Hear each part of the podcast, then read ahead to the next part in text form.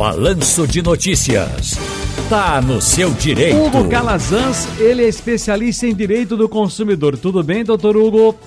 Boa tarde, Ciro. Boa tarde aos ouvintes da Rádio Jornal. Tudo bem, amigo? Olha, quando uma pessoa compra um imóvel na planta, seja para moradia ou investimento, deve saber que existe um tempo de espera para a entrega da obra.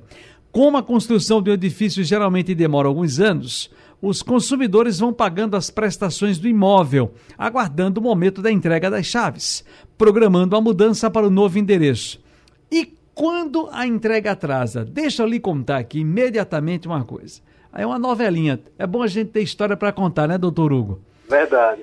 Eu interessei uma vez uh, por um, uma, uma, um, um, empreendimento ali na Avenida Norte. E aí fui lá, tal, vi, pá, isso aqui dá para mim, baratinho dos quartos, coisinhas simples ali, dá para gente levar.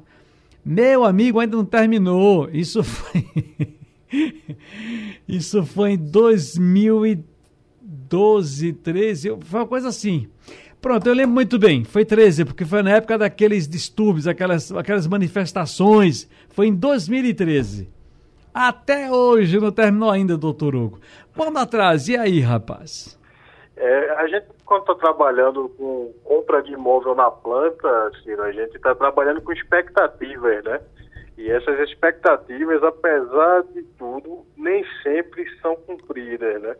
Basicamente, o, os compromissos das construtoras e, e incorporadoras são cumprir com o contrato, o contrato é, fornecer informações claras e verdadeiras sobre características, qualidade e preço das unidades habitacionais, fornecer ali o resumo, o quadro né, e o memorial descritivo do empreendimento e também entregar o imóvel de acordo com o que foi prometido pela publicidade, inclusive no prazo estabelecido. Né? É crucial que essas cláusulas contratuais sejam cumpridas e também que estejam de acordo com o Código de Defesa do Consumidor. Dessa maneira, o comprador ele vai garantir que a relação de consumo se trate de um negócio favorável, né, Ciro? Quando, quando a gente fala quanto tempo a construtora pode atrasar a entrega do imóvel, Ciro, é, ao adquirir esse imóvel na planta, o tempo para construção é previsto ali no contrato, né? Esse imóvel que você buscou ali na Avenida Norte, certamente tinha uma previsão contratual de entrega ela deve ser cumprida. Mas, apesar de ter uma previsão, a lei de distrato, que é a lei 13.786 de 2018, ela prevê que pode haver um atraso de até 180 dias para a entrega do imóvel. Essa previsão legal. Existe a previsão contratual, determinando uma entrega para, vamos usar como exemplo dezembro de 2022. Passado aquele prazo, já há um atraso? Não. Existe uma tolerância pela lei de distrato de seis meses, de 180 dias. Esse exemplo de dezembro de 2022, o limite passa para junho de 2023. Esses seis meses é o limite tolerável para o atraso na entrega do imóvel na planta.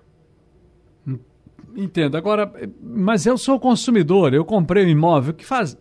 O que devo fazer então uh, quando a entrega desse imóvel atrasa? Eu falo do ponto de vista do consumidor.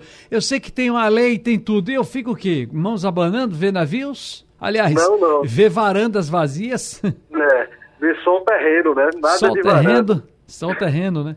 É, aí, diante do atraso, Ciro, na entrega do imóvel, o consumidor ele tem duas opções. A primeira opção é, passou aquele prazo de seis meses após o prazo estabelecido para entrega, já existe um atraso legalmente constituído. A primeira opção do consumidor é a rescisão contratual e o reembolso integral do valor pago pela unidade dentro do prazo de 60 dias. O consumidor ele vai se dirigir à incorporadora, à construtora informar que não tem mais interesse devido ao atraso e ele tem 60 dias para ser ressarcido ali. É, a outra opção é você fazer valer o seu direito ao recebimento de uma, uma multa moratória correspondente a 1% do valor pago à incorporadora com correção monetária. São essas duas opções que você pode buscar diretamente com a construtora ou incorporadora nessa situação. Entendo. Muito bem, doutor Hugo, mais algo a colocar aqui nesse sentido, nesse assunto nosso? Ciro, é importante destacar... Agora, só, só me, me permita, guarde aí, segure aí a onda, porque tem uma dúvida aqui com relação se o consumo, aliás, se o consumidor ou a consumidora, se eles podem se arrepender da compra. Pode haver esse arrependimento, Ciro, após o prazo de 180 dias do prazo estabelecido. Passou esses seis meses, o consumidor pode sim exigir é, esse direito de arrependimento e rescindir o contrato, né, tendo o reembolso integral desse valor. E é possível, caso não haja uma conciliação com a construtora, o consumidor ele, ele pode buscar a justiça através de um advogado de sua confiança para obter o ressarcimento dos prejuízos, tanto materiais, né, o dinheiro que você investiu naquele imóvel, naquele uhum. empreendimento, como também os danos morais, Círio, porque a gente está trabalhando aí com expectativas, com sonhos das pessoas, né? E isso, a partir do momento que é violado, através da, do atraso na entrega desse imóvel, ele gera o dano moral e pode ser reparado. Eu queria destacar ainda que o STJ, o Superior Tribunal de Justiça, ele tem estabelecido, além do dano material, que seria o valor que você tirou do bolso para pagar ali aquele imóvel, é, ele também tem condenado as construtoras ao pagamento de meio por cento sobre o valor atualizado do bem por mês de atraso, como se fosse uma espécie de aluguel que o consumidor ele deixou de oferir por não ter sido entregue esse imóvel no prazo estabelecido. Uhum. Entendo. Uh, deixa eu encerrar aqui a nossa, a nossa participação de hoje com o doutor Hugo Calazans, lamentando o falecimento de uma figura muito querida nossa em São Lourenço. A gente conhece, é Lúcia, a gente conhece por Lúcia de Didi, moradora há muitos anos da Rua do Rosário, uma das principais ruas da cidade, é no centro da cidade, na subida do Alto da Igreja, um local muito conhecido e era uma figura muito conhecida de todos, muito querida de todos, uma família muito antiga da cidade, muito conhecida. Lúcia de Didi faleceu nessa madrugada de forma repentina e como a gente desde muito novo conhecia, acho que Hugo nem era nascido ainda, nós conhecemos a nossa querida Lúcia.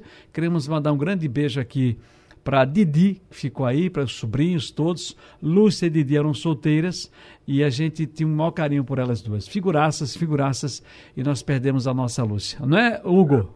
Nossos pêsames à família nesse momento tão difícil, né, Pedro? É verdade. Um abraço, Hugo Calazans.